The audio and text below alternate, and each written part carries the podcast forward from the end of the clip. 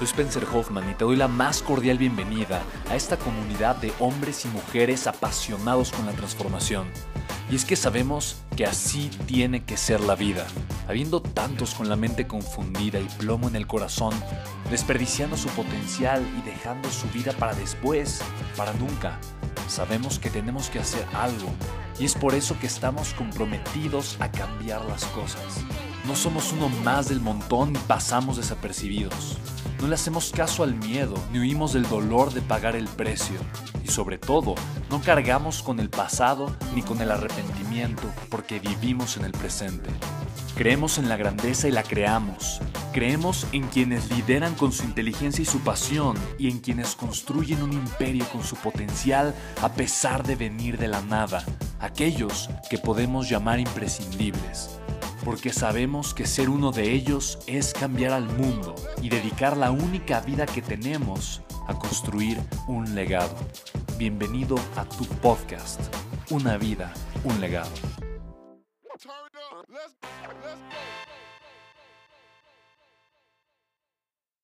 Ok, me preguntan mucho cómo mantenerme enfocado en mi propósito.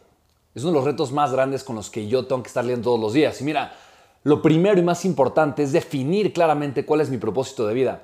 Mucha gente me pregunta, Spencer, ¿cómo conecto con mi propósito de vida? Y a final de cuentas, el propósito de vida es esto raro, extraño que todo el mundo tenemos con lo que nacemos y son como los piecitos de un bebé. Eh, nace con ellos, pero tarda en aprender a utilizarlos hay veces que el bebé comienza a gatear eh, y sabe que puede caminar porque ve otras personas que lo hacen y quiere aprender a caminar, pero todavía no puede. Y comienza a utilizar sus piernitas se quiere poner de pie y las piernitas no le responden como, como él quisiera y se cae, eh, pero sabe que él las tiene. Y mira, muchas veces una de las cosas que más me puede doler con los seres humanos es que ni siquiera sepan que tienen las piernas y no las usen porque no sepan que las tienen. Eh, y cuando ya las descubrieron, mucho lo que me preguntan es, bueno, ¿cómo las aprendo a usar? ¿Cómo aprendo a vivir desde un propósito de vida? ¿Cómo conecto con él? ¿Cómo descubro cuál es? ¿Cómo me puedo poner de pie en mi propósito y utilizarlo para avanzar? Y luego, ¿cómo me mantengo sobre ese propósito, parado de pie en él? Y son preguntas extraordinarias. Y mira, lo primero es que hay que trabajar para encontrar y conectar con tu propósito de vida. Es como cualquier cosa en la vida. Quieres un resultado, trabaja para generarlo. Cuando me preguntan, oye, ¿cómo conecto o cómo encuentro mi propósito? Yo pregunto, ¿cuánto tiempo, esfuerzo, enfoque, atención, energía, dinero le has metido a encontrar y a conectar con tu propósito en la vida? Y la gente típicamente me responde, no, pues nada. Y para mí eso es gran, gran, en gran medida parte eh, de, por qué odio o, no estoy de acuerdo con el sistema educativo, porque no nos enseñan a conectar con un propósito, nos enseñan a querer llenar el propósito de otras personas, el propósito de la empresa, el propósito del gobierno, el propósito de la familia. Hay que llenar el propósito y la expectativa de, de, alguna forma de ese agente externo que, que espera algo a cambio mío y a cambio de ello me va a dar dinero. Y de alguna forma, para mí, tendría que funcionar completamente distinto. Yo tendría que aprender a ser libre financieramente, pero para no depender de un trabajo y poder dedicarme a lo que realmente me apasiona. Entonces, el propósito de vida es como un mapa. A final de cuentas, es como ir en una nave espacial y decir, ¿a dónde vamos? Sistema solar, ok, sistema solar. Y nos dirigimos de tal cuadrante de la galaxia hacia el sistema solar. Ya que estamos cerca, ok, ahora del sistema solar, ¿pero a qué parte? Planeta Tierra. Ok, fantástico, planeta Tierra. Vamos a esa parte del sistema solar. Ok, eh, no sé, la galaxia es la Vía Láctea, sistema solar, planeta Tierra. Ahora, ¿qué parte del planeta? Ah, continente americano. Ok, continente americano. Vamos a preparar un aterrizaje en el continente, continente americano. ¿Y ahora qué parte? No, pues el país México. Ok, pero ¿y ahora qué parte del país? Entonces, el propósito de vida es algo que siempre, siempre se va clarificando. Nunca es algo que dices, ya llegué, ya lo encontré, es este. Y va a ser este por el resto de mi vida. Es algo que encuentras, con lo que te enamoras, con lo que estás completamente de acuerdo, pero que con el tiempo se va clarificando, como ese destino, ¿no? México, ahora la ciudad, eh, no sé, Guadalajara o Ciudad de México, ¿qué parte? Coyoacán, ¿qué parte Coyoacán? Tal. Entonces cada vez lo vas haciendo mucho más específico, lo vas haciendo más claro. No quiere decir que antes no estabas encaminado hacia tu propósito, pero probablemente era menos específico, ¿va? Entonces, para tú mantenerte enfocado en tu propósito, primero lo tienes que encontrar, después tienes que amarlo, tienes que creer en tu propósito y tienes que estarlo recordando, tienes que estar trabajando para hacer que el propósito sea el motor y tu gasolina de vida. Y para eso muchas veces necesitas aprender a escucharte. mira, no quiero sonar muy trillado, Pero sí necesitas aprender a escuchar tu corazón, necesitas aprender a escuchar la voz de tu grandeza, necesitas aprender a escuchar tu intuición, esa voz que te dice tú vales, tú puedes, tú lo mereces. Eh, y necesitas escuchar mucho más esa voz que la voz externa de otras personas que probablemente son figuras de autoridad importantes en tu vida, y esto me ha sucedido a mí muchas veces, que te dicen, no, no vayas por ahí, tienes que ir por acá, o tienes que hacer lo que yo te diga, o tienes que comportarte de esta manera. Tienes que aprender a escucharte más a ti.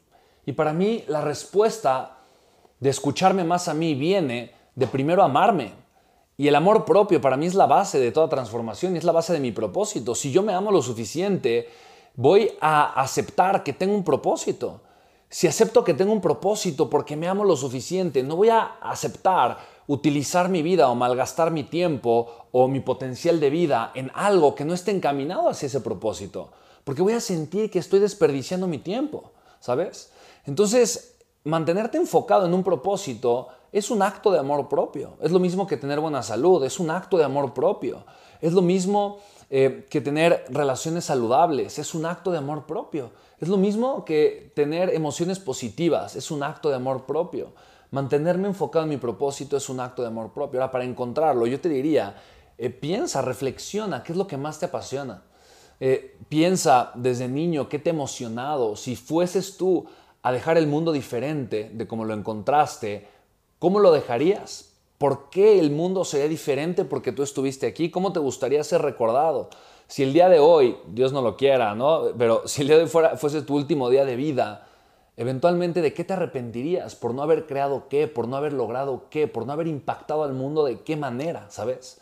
Y todas estas respuestas que te, están, te, están, te estás dando, perdón, no son solamente eh, respuestas, son respuestas que te pueden dar pistas acerca de tu propósito. Tampoco creas que, eh, no sé, que el mundo, que todos los viejitos sean felices. Bueno, probablemente eso es parte de tu propósito. Tal vez tu propósito es simplemente llenar de amor, de ilusión y de felicidad a los seres humanos. O tal vez tu propósito es conectar a la gente con su capacidad para ser feliz. O tal vez tu propósito es liberar a las personas de la ignorancia eh, y enseñarles o mostrarles su verdadero potencial. O probablemente tu propósito sea eh, tener un mundo o, aportarle al mundo una salud emocional o una salud financiera eh, o una salud ecológica y un nivel de conciencia más profundo, ¿sabes?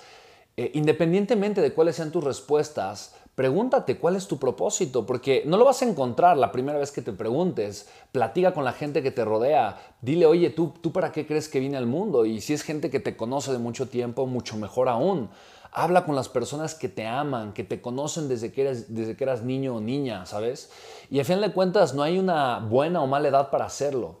Si estás escuchando este mensaje y estas palabras, probablemente es porque es momento de que comiences a conectar con tu propósito. Probablemente es momento de que le pongas pausa a tu vida y antes de continuar haciendo lo que has venido haciendo, te preguntes, ¿para qué veniste a este mundo? ¿Cuál es el valor que deseas dejarle a este planeta o a tus hijos o a tus nietos? Probablemente no los tienes o a las generaciones futuras, probablemente no quieres tener hijos, no lo sé. Pero ¿cuál es ese valor que le vas a dejar a la sociedad? Probablemente hace sentido que le pongas esa pequeña pausa a tu vida y te preguntes qué tan conectado estás contigo mismo, qué tanto te amas, qué tanto te aceptas tal cual eres, ¿sabes? En tu capacidad para aceptarte también está tu capacidad para aceptar tu propósito. En tu capacidad para aceptarte y amarte también está tu capacidad para reconocer que viniste al mundo, no a desperdiciar tu tiempo o a regalárselo a una persona o a una institución o algo, pero lo viniste a utilizar y aprovechar al máximo porque tienes un para qué importante en este mundo, en esta vida, ¿sabes? A mí lo que más me puede doler es simplemente escuchar y entender o pensar siquiera que aquello que me dijo una vez una psicóloga, que quiero mucho, una mujer lindísima, cuando yo estaba en tercero de preparatoria, en un auditorio escuchando estas clases de orientación vocacional, me dijo, más vale que elijan muy bien su carrera, porque lo que van a a, escuchar ahorita, lo que van a decidir ahorita, eh, aquello que ustedes van a elegir y van a, van a estudiar por tal vez 4, 5, tal vez 10 años, depende de la carrera que ustedes elijan, es aquello por lo que se van a dedicar el resto de sus vidas.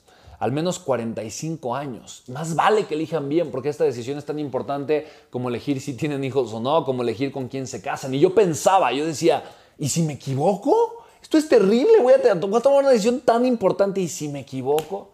Yo recuerdo haber hecho exámenes de, orientación vocacional y recuerdo estar también con esta psicóloga que me, me decía, Spencer, como número uno, tu carrera salió música. Tal vez es lo que estás hecho tal vez para ser músico. Te encanta la música, te, apasiona. Es algo que siempre me ha apasionado desde niño. Pero, y le dije, en ese momento le interrumpí, le dije, sí, no, descártala porque de músico me muero de hambre. Y ella me dijo, ok, qué bueno que me lo dijiste, totalmente, la descartamos. En segundo lugar está ingeniería aeroespacial, en aeronáutica, está física, están las ciencias. Y yo pensé, ah, de ingeniero voy a conseguir un buen trabajo. ¿Te das cuenta? Lo que estaba haciendo es literalmente autoaniquilarme.